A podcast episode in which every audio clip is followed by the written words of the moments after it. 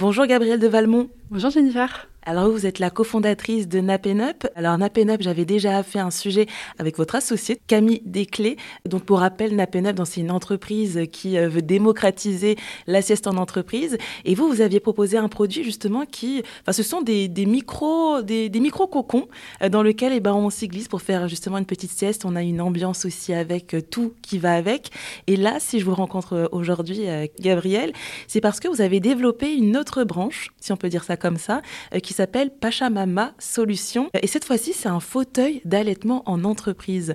Et donc, si j'ai bien compris, c'est un petit peu sur le même principe de Napenup, donc il y a toujours ce petit cocon, mais cette fois-ci, c'est pour démocratiser l'allaitement en entreprise. Est-ce que vous pouvez justement eh ben, nous en parler de tout ça?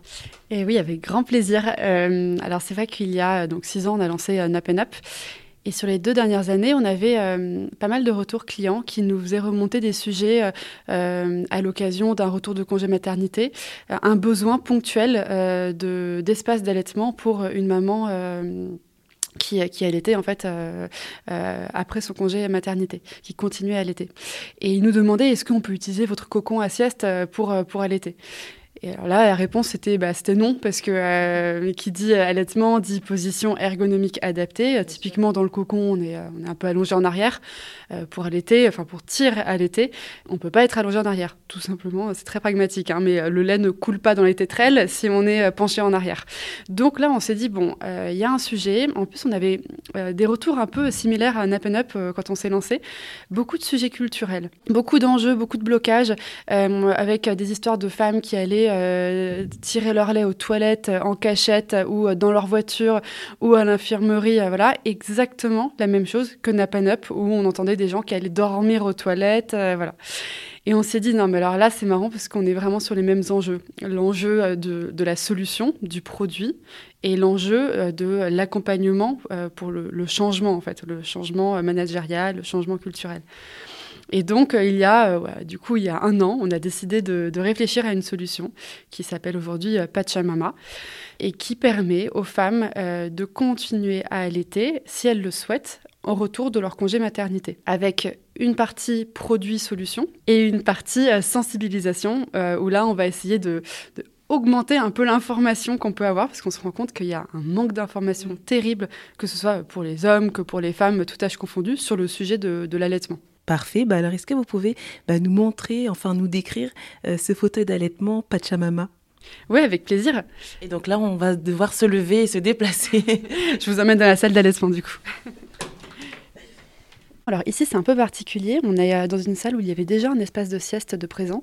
Euh, on est dans un coworking où en fait on ne peut pas pousser les murs, les salles de réunion elles sont toutes saturées et on a dû imaginer un espace d'allaitement dans cet espace existant qui euh, accueille des cocons euh, Napanop.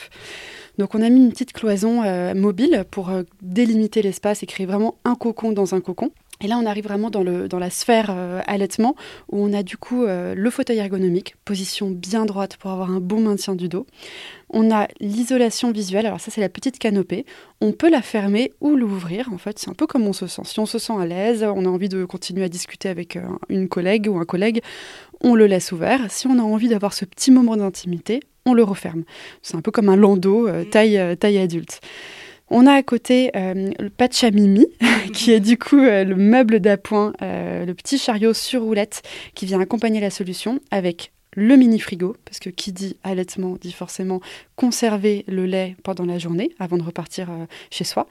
On a un tire-lait Medela euh, le tire Medela, c'est vraiment le tiret le plus utilisé par les mamans.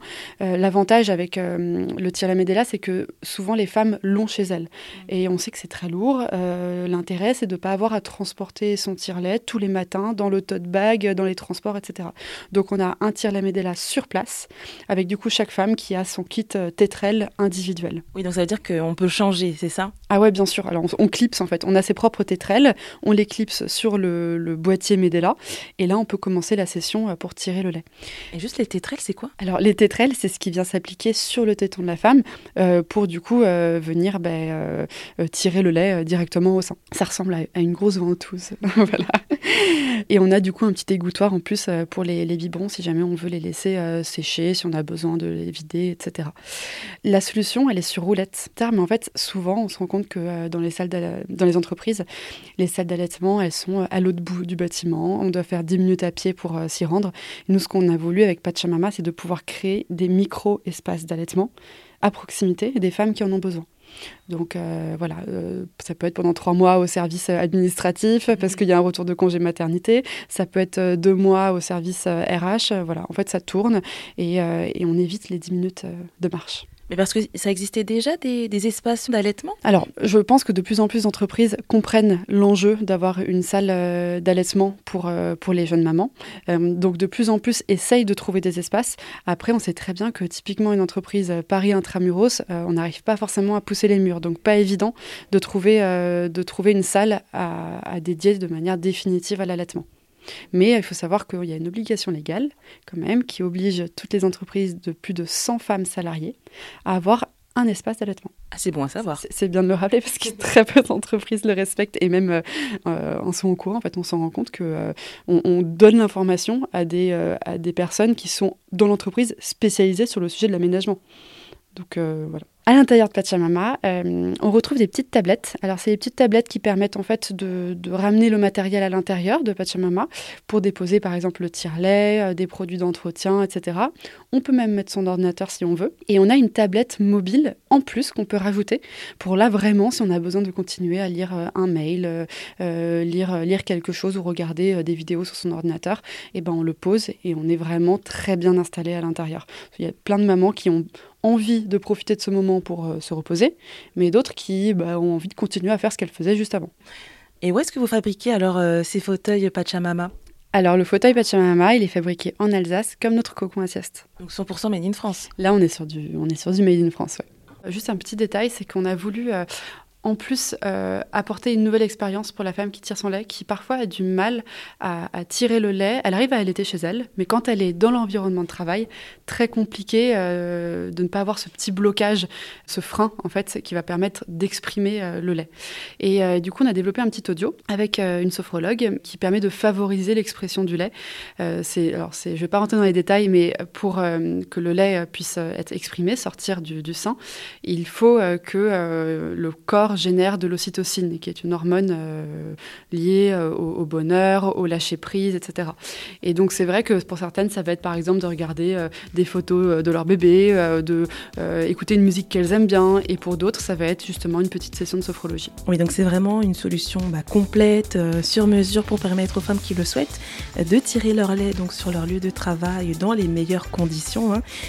Bah, merci beaucoup Gabrielle de Valmont de m'avoir reçu et présenté ce fauteuil d'allaitement Pachamama. Merci beaucoup.